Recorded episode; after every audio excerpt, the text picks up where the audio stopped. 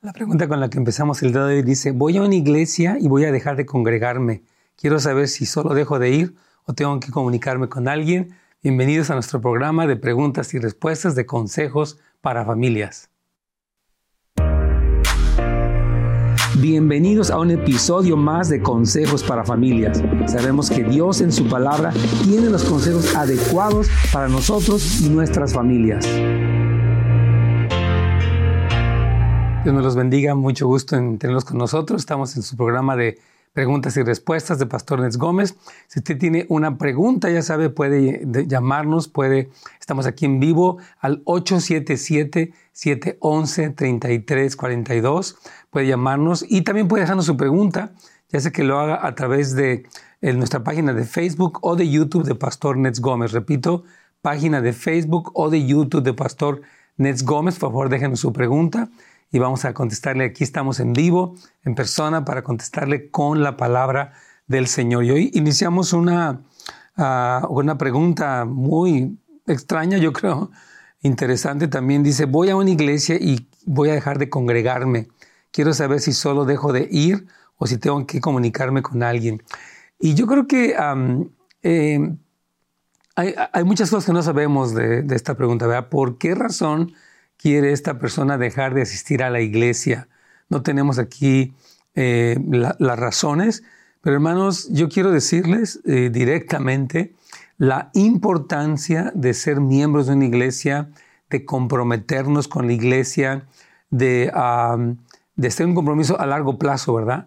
Hay muchas personas que se le han pasado brincando de iglesia en iglesia, no se arraigan, no son mentoreadas, no son discipuladas y tienen un cristianismo está fuera de lugar. Entonces, obviamente no está bien dejar de ir a la iglesia, no sabemos cuál es la razón, pero la Biblia dice en Hebreos 10, 24, 25, y considerémonos unos a otros para estimularnos al amor y a las buenas obras, no dejando de reunirnos como algunos tienen por costumbre, sino exhortándonos y tanto más cuando venga aquel día se acerca. Entonces, este pasaje de Hebreos 10 habla de la importancia de considerarnos unos a otros para estimularnos, animarnos al amor y a las buenas obras, no dejándonos de reunir. Muchas personas han convertido su asistencia a la iglesia algo digital nada más, lo ven en línea, pero no tienen conexión con líderes, con pastores, con mentores. Y eso, hermanos, es un error, porque una vez que alguien se, se desconecta de la iglesia, está desprotegido. La comunidad de la iglesia fue puesta por el Señor Dice en Hebreos capítulo 4, versículo, perdón, en Efesios capítulo 4, versículo 11 en adelante, dice que Dios mismo constituyó a unos apóstoles, a otros profetas, a otros evangelistas, a otros pastores y maestros, fíjese bien, a fin de perfeccionar a los santos para la obra del ministerio, dice, para la edificación del cuerpo de Cristo, hasta que todos lleguemos a la unidad de fe y del conocimiento del Hijo de Dios, a un varón perfecto conforme a la estatura de la plenitud de Cristo. Y dice aquí, para que ya no seamos niños fluctuantes, llevados por doquiera de todo viento de doctrina, por estratagema de hombres que para engañar emplean con astucia las artimañas del error. Fíjese bien lo que dice ahí, sino que siguiendo la verdad crezcamos en todo en aquel que es la cabeza, esto es Cristo. Y fíjese lo que dice después, de quien todo el cuerpo, el cuerpo de Cristo, bien concertado y unido entre sí por todas las coyunturas que se ayudan mutuamente, recibe su crecimiento para irse edificando en amor. Entonces, de acuerdo en estos dos pasajes que acabo de citar, el de Hebreos 10 y el de Efesios 4, hermanos, es importantísimo que nos reunamos. Entonces, eh, no es tanto que le avise a alguien, es que veamos por qué razón se está yendo de la iglesia y que si por alguna razón grave herejía, apostasía, no sé, se tuvo que ir, se cambió de, casa, por ejemplo, es muy bueno que usted encuentre otro lugar. La conexión con un cuerpo local de creyentes, hermanos, es fundamental. Entonces, yo quiero animar a que, a que seamos muy precavidos con eso, hermanos. A ver, la gente, es que no me gustó que el pastor predicó muy largo. Es que no me gustó que el hermano que cantó traía una ropa así o qué sé yo. Y muy fácilmente dejamos la iglesia y yo quiero animar y exhortar a que no, a que sigamos, a que seamos constantes, a que si vemos algún defecto, problema en la iglesia, oremos por la iglesia, hablemos con los pastores, hablemos con los líderes, seamos pacientes. Pablo dice en Efesios 3, solícitos en guardar la unidad en el vínculo de la paz. Entonces necesitamos pelear por la iglesia, seguir orando por la iglesia. Entonces, sí, hermano, por favor, este, si se va a dejar de congregar, en primer lugar, no se deje de congregar y hable. Yo quiero recomendarles, aquí tenemos en Houses of Light un centro de asesoría familiar, un, lugar para darle eh, asesoría a usted. Le recomiendo que vaya para casasdeluz.la y ahí usted va a encontrar donde dice ministerios, lo que es la consejería, pida consejería para que no tome una decisión a la ligera, porque dejar la iglesia no es bueno.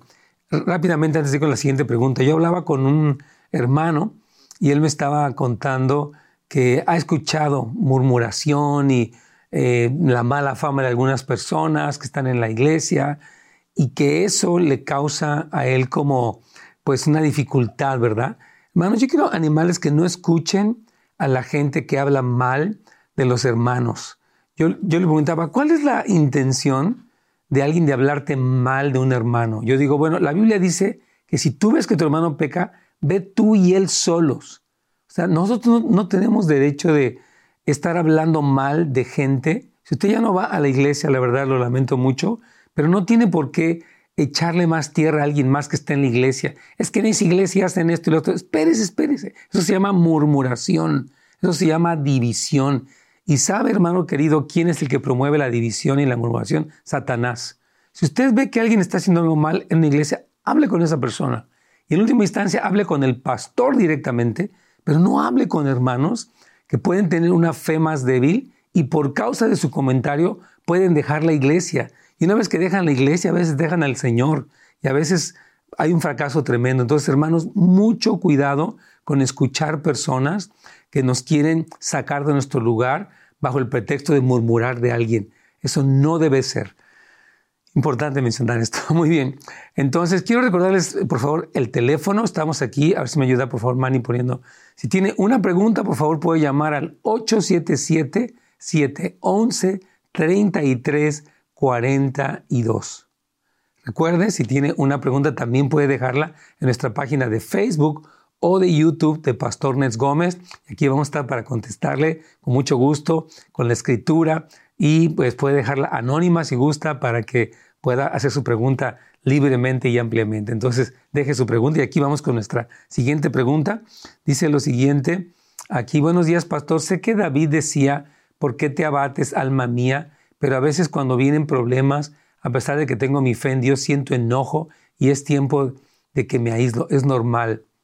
Esta es una muy buena pregunta y gracias, querido hermano, por, por preguntar esto. Mire, David habla en los Salmos de las diferentes situaciones que él vivió, el persecución, caída, eh, presión que él tenía, dolencias físicas. Entonces, fíjate, es muy interesante que David decía, en ese mismo salmo que usted menciona, dice, ¿por qué te abates la mía? Y él decía, espera en Dios porque aún he de alabarlo.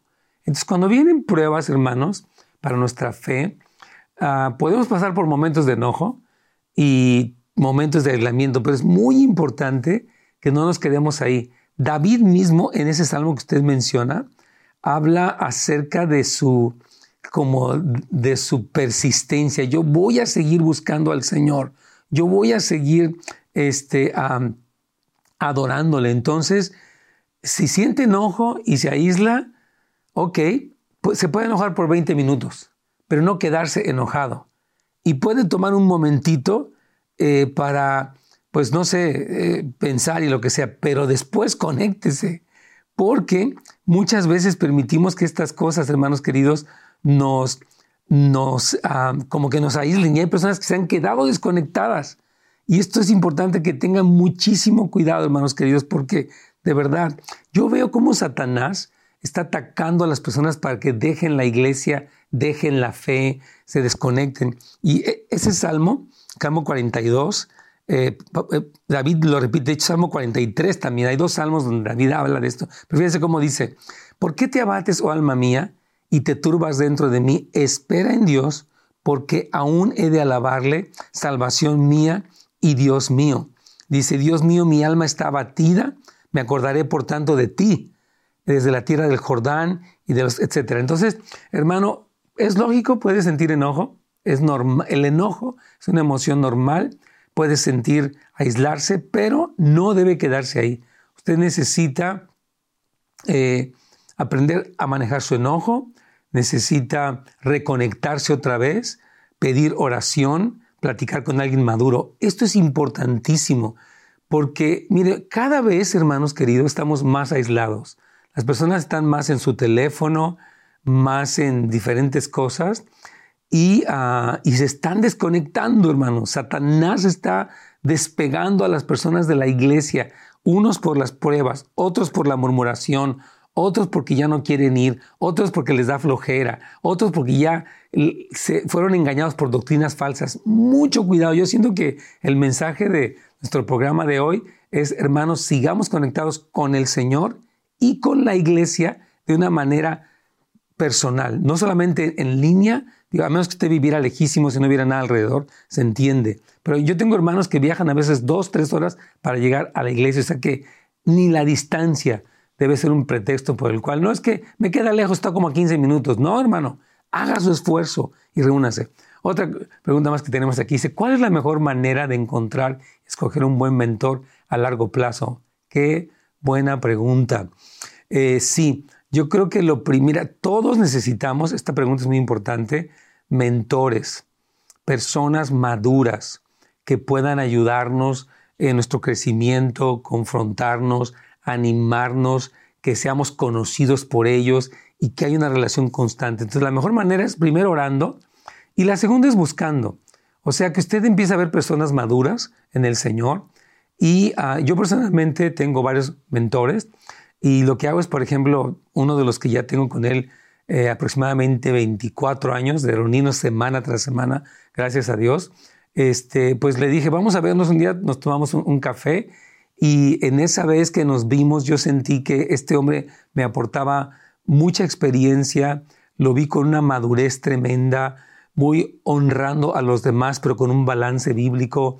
Entonces yo te animo que, que, que o sea, ores y busques personas, tal vez no a la primera surja, pero sí e, eventualmente Dios te va a conectar con alguien, eh, con, personas maduras. Yo creo que dentro de la iglesia lo óptimo sería, es un buen comentario, que tu mentor fuera de la misma iglesia. ¿Por qué razón? Porque la doctrina es la misma, conocen el contexto en el que vives. Yo te recomendaría que tuvieras mentores en la iglesia local en la que te reúnes. Si por alguna razón no lo hay, tal vez es una iglesia muy pequeña, el pastor está ocupado, busca personas maduras eh, que te ayuden. Un problema que ocurre antes con la siguiente pregunta es el siguiente. Muchas personas buscan a alguien que le diga lo que quiere oír. Buscamos personas que nos den cuerda y eso no está bien. Buscamos personas que, que nos amen lo suficiente como para decirnos la verdad. Dice la Biblia, más se puede esperar, más se puede esperar del amigo que hiere que del amigo que besa. Dice, fieles son las heridas del que ama, pero inoportunos los besos del que aborrece. Está en Proverbios. Entonces, yo digo, búscate a alguien que te pueda decir la verdad y abre tu corazón porque todos necesitamos mentores, todos. Tú puedes ser pastor, profeta, apóstol, superintendente, lo que tú quieras, ama de casa, soltera, viuda. Necesitas personas maduras que te ayuden en tu caminar con el Señor. Importantísimo. Aquí eh, dice la persona, eh, la siguiente pregunta, ¿puedo dar el diezmo sin que se entere mi esposo? Esta pregunta nos la han hecho y es una pregunta muy interesante porque yo creo que eh, tenemos que ponernos de acuerdo. El área financiera es un área delicada. Lo que no sabemos de aquí es que si ambos trabajan, por ejemplo, eh, no sabemos si solamente el, bueno, todos los dos trabajan, pero si ambos trabajan fuera del hogar, si tienen un trabajo secular, qué sé yo, y los dos aportan a la casa. Porque yo creo que de lo que ella gana podría dar. Ahora, lo que siempre está recomendado es el acuerdo. Eh, yo, recomendaría que usted platicara con él. Si él no quiere, respételo, pero aún usted puede ofrendar. O sea, eh, yo, he visto personas que, han estado en esta situación, eh, hermanas queridas, que me han dicho que mi esposo no quiere y de hecho no me da dinero, pero yo quiero honrar al Señor. Le dijo, hermana, ¿por qué no vende algo, gelatinas, pasteles, hace un yard sale? y de lo que usted eh, recibe o da un diezmo. Yo creo que es súper importante, lo he visto y lo he vivido, el ser diezmadores y ofrendadores. Pero el, hacerlo a escondidas creo que no es la mejor manera. Hable con su esposo, ore por él. Y lo que hemos visto, hermanos, es que cuando las personas dicen, mira, ¿sabes qué, mi amor? Tal vez tú no estás de acuerdo, pero vamos a hacer una prueba. Vamos a empezar a dar y vamos a ver qué pasa con nuestras finanzas. Normalmente, hermanos queridos, cuando una persona empieza a dar en el reino, diezmar y ofrendar, se ve la bendición de Dios. Yo he comprobado que una de las áreas donde más podemos ver milagros de Dios es en el área financiera, de verdad. Lo digo por experiencia y por tantos testimonios. Ahorita le cuento un pequeño testimonio. Un hermano me dijo, ¿sabe que yo hice una promesa para ayudar al equipo de la casa de oración? Esto me dijo recientemente. Y yo quería dar tal cantidad al año, pero sentí darlo antes y le di, di el dinero de mis vacaciones. Lo di completito, lo que yo tenía ahorrado, porque sentí que quería cumplir mi promesa, quería honrar al Señor. Y, esa semana, pastor, me decía este hombre, mi jefe me llamó de la nada. Me dijo, queremos subirte el sueldo 4.50 la hora. O sea, no sé cuánto gana la hora, pero de un solo le iba a subir 4.50 sin que él lo pidiera. O sea, al él ser un dador en el reino, conforme al corazón de Dios, Dios, él destapó una bendición de Dios tremenda. Entonces, yo animo que esta hermana le diga, ¿qué te parece si hacemos una prueba? Vamos a empezar a dar al Señor, porque hay promesas de bendición, vamos a honrar a Dios y vamos a ver qué, qué sucede. Entonces, trate de hacerlo en acuerdo, hermana, y busque maneras de dar eh, en las que usted tuvo un ingreso y usted lo puede dar porque eso ya es independiente de lo que sería lo de los dos. Creo que es importante. Vamos aquí para la siguiente pregunta. ¿Por qué se dice que Pedro fue el primer cura que Dios dejó si es verdad? No es verdad. No es verdad. Mire, eh, se ha dicho que Pedro, cuando Jesucristo le dice, y de hecho quiero leérselo, le dice, a ti te daré las llaves del reino. Y ese pasaje específicamente se cumplió en el libro de los, eh, de los Hechos, cuando Pedro predica el Evangelio y el Espíritu Santo cae sobre, miren, e, en Mateo 16, 19, quiero leerlo aquí, eh, Pedro hace una confesión, dice, tú eres el Cristo. Porque Pedro, o sea, Jesús les pregunta a los discípulos, ¿quién dicen los hombres que soy yo? Pues que eres Jeremías, que eres Juan el Bautista que resucitó, que eres uno de los profetas. Y él les pregunta, ¿y quién dicen ustedes que soy? Y entonces Pedro le dice, tú eres el Cristo, el Hijo del Dios viviente. Entonces, eh, Jesús le dice a Cristo, perdón, a Pedro, discúlpeme, Jesús le dice a Pedro, yo te digo que tú eres Pedro y sobre esta roca, o sea, la roca de la declaración de que Cristo es el Señor, voy a edificar mi iglesia y las puertas del Hades no prevalecerán contra ella. Y luego le dice en el versículo 19, y a ti, Pedro, te daré las llaves del reino de los cielos y todo lo que atares en la tierra será atado y en los cielos, etc. Entonces, Pedro fue el apóstol utilizado por Dios para que hubiera un derramamiento del Espíritu Santo en los no judíos. Entonces, eso fue lo que vemos en la Biblia. Ahora, Pedro en su carta primera y segunda se pone como un consiervo. Dice, soy apóstol de Jesucristo, como lo fueron los otros once, incluido Matías, obviamente. Dice, pero yo soy uno entre ustedes. Entonces, hermano querido, Pedro no fue el primer cura que Dios dejó. No es verdad. Mire, ¿por qué puedo hablar con tanta convicción de esto? Porque no está en la escritura. La Biblia dice, y Pedro lo dice, fíjese bien, que todos nosotros somos real sacerdocio, los cristianos. Somos nación santa. Somos un pueblo adquirido por Dios. El problema sucedió, escuche bien, cuando Constantino, este emperador, empieza a oficializar el cristianismo y empieza a darle poder a los cristianos, poder político, y empieza a ver la corrupción, de la iglesia. Entonces empieza a ver todo este nombramiento de papas y de todo lo que ha ocurrido, pero no en la Biblia no existe ningún nombramiento papal. Quiero repetir esto, en la Biblia no existe ningún nombramiento papal. Eh, Pedro fue un hombre que él lo dice en su primera carta, capítulo 5, él dice que, ok, yo soy testigo de los padecimientos de Cristo, pero también soy uno de ustedes. Él no se coloca como soy el primer cura. Y una cosa importante respecto a Pedro, hermanos, es que Pedro era casado. Pedro, la Biblia nos dice que Jesús sanó a su suegra. Si Pedro tenía suegra, es porque tenía esposa. Y este asunto de los curas que hacen el celibato no quiero hablar de manera negativa, pero tenemos que traer claridad. El celibato fue algo inventado por ellos. Entonces, a Pedro no fue el primer cura, hermanos queridos. Pedro fue uno de los doce apóstoles y los apóstoles nombraron. Si usted lee las cartas de Pablo a Timoteo, por ejemplo, eh, Pablo deja a Timoteo, fíjese bien, para que él nombre ancianos, muy importante, en las iglesias, en Creta, en todos los lugares donde, lo dejó Pablo a Timoteo como encargado. Entonces, no existe en la Biblia ningún nombramiento de un cura. Hubo ancianos que Pablo y Pedro mencionan que eran señalados para servir a la iglesia, enseñar a la iglesia, este, liderar a la iglesia. Muy importante. Tengo una pregunta más. Eh, bendiciones, pastor. ¿Cómo aconsejar a un estudiante universitario que hace sus tareas con ChatGPT?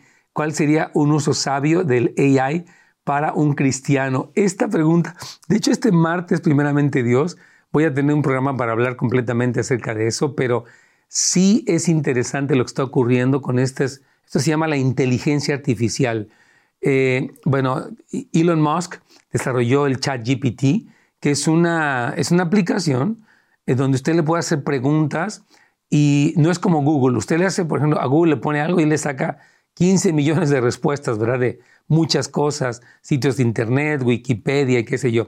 Pero en el caso de la inteligencia, de la inteligencia artificial, usted le hace preguntas y sí trae respuestas lógicas, pero quiero decirle, escucho muy importante que le voy a decir esto, que la tendencia de la inteligencia artificial, por causa de que los programadores son personas liberales, es que aunque da respuestas inteligentes, son artificiales y la tendencia es humanista, la tendencia es izquierdista. Entonces, la tendencia es peligrosa. Entonces, yo le daría, ok, tú puedes consultar lo que te puede decir pues una inteligencia artificial, pero si tú eres cristiano, muy importante, tu autoridad máxima es la escritura. Escuche bien, segunda Timoteo 3:16 dice esto, muy, muy importante, porque toda la escritura, es inspirada por Dios y útil para enseñar, para redarguir, para corregir, para estudiar en justicia, a fin de que el hombre de Dios sea perfecto, enteramente preparado para toda buena obra. Entonces yo digo, ok, si haces tus tareas, pregunta en tu escuela si es que está permitido que utilices la inteligencia artificial en vez de que tú mismo lo hagas. Número uno, él tiene que tener ética. Entonces, por favor, a su joven universitario, dígale, oye, está bien, consulta con tu universidad si es que está permitido eso. Y número dos, tu autoridad máxima no es ChatGPT o el chat GPT, sino la escritura. Entonces, yo le recomendaría a este joven la precaución, hermanos. Yo he dicho que la generación que está creciendo con ah, la inteligencia artificial está en un peligro, porque puede pensar, yo no necesito ni a Dios, ni los consejos de los líderes, ni a mis padres, ni nada. Yo le pregunto y me responde y puedo parecer muy listo. Cuidado. O sea, creo que estas cosas pueden ser una herramienta, pero hay que manejarlas muy prudentemente, por favor. Otra pregunta más que tenemos aquí, ya estamos volando con el tiempo, pero estamos para servirles. Buenos días, pastor. ¿Qué es o cómo se relaciona el cristianismo y el movimiento masónico? Miren, la, eh, tengo un, estoy un poco enterado del movimiento masónico, no tanto. Tengo a alguien cuyo familiar está en las logias masónicas y se habla del arquitecto universal, pero es un movimiento que aunque presenta una posición que cree en Dios, no está pegado a la escritura y hasta donde sé muchos de ellos tienen, están en las esferas de poder. Se dice que muchos presidentes pertenecen a este movimiento masónico y hay un delantal que les dan y toda una serie de cosas. Entonces, escuche bien, todo lo que tiene que ver con algo que contradice la escritura o se coloca como igual a la escritura o superior a la escritura, no debemos de hacer caso. Cristo dijo, el cielo y la tierra pasarán, pero mis palabras nunca dejarán de ser. Entonces, los movimientos masónicos pueden sonar altruistas, pueden sonar que, que traen superación, pueden formar grupos que se apoyan, pero si algo rebasa la escritura, cuidado. Yo creo que hay que tener mucha precaución. En el caso de la persona que conozco, que está involucrada, eh, un familiar cercano de ellos, me ha dicho, es tremendo porque su grupo masónico forma como su prioridad, su autoridad, su, su llamado. Y nosotros somos llamados, hermanos, a seguir la escritura. Fíjese, Pablo dijo a los Gálatas, si aún nosotros o un ángel del cielo se presentara y les predicara un evangelio diferente del que, nos, de que les hemos predicado, el tal sea anatema, o sea, maldito, separado de Dios. Entonces, hermano, cuidado. estos movimientos pueden sonar, como les digo, muy humanistas, muy, qué sé yo, pero quieren o, o, pueden colocarse junto o superiores al cristianismo y ahí es donde decimos, no, nuestra autoridad por siempre será la palabra de Dios que es inspirada por Él y que es infalible. Nosotros creemos que la escritura, como tiene el aliento y la inspiración de Dios, no falla. Así que hoy queremos concluir. Han habido muchas preguntas interesantes. Gracias a todos ustedes. Básicamente creo que un tema que resaltó el día de hoy es la importancia de conectarnos con la iglesia de una manera física. A veces puede ser difícil, tal vez ha habido conflicto, tal vez ha habido errores en el liderazgo. Y yo quiero animarle, hermano, que no permita que nada ni nadie lo aleje de la iglesia. Cuídese mucho de la murmuración, cuídese mucho de los que difaman, de los que eh, este, ponen, eh, están como eh, levantando falsos y cosas. Ahora usted puede decir, es que es cierto, pero usted, hermano, cuando alguien le cuenta algo mal de alguien mal, dile, no me cuentes a mí, habla con esa persona. Yo voy a seguir con mi fe, con mi confianza, con mi compromiso con la iglesia, porque no quiero que nada me despegue del lugar donde yo estoy creciendo junto con mi familia y me estoy edificando. Hermanos, Dios me los bendiga a todos. Muchas gracias por habernos escuchado el día de hoy y no se le olvide reunirse en su iglesia y también ir a nuestro sitio de internet netsgomez.com donde tenemos recursos para todos ustedes. Dios me los bendiga.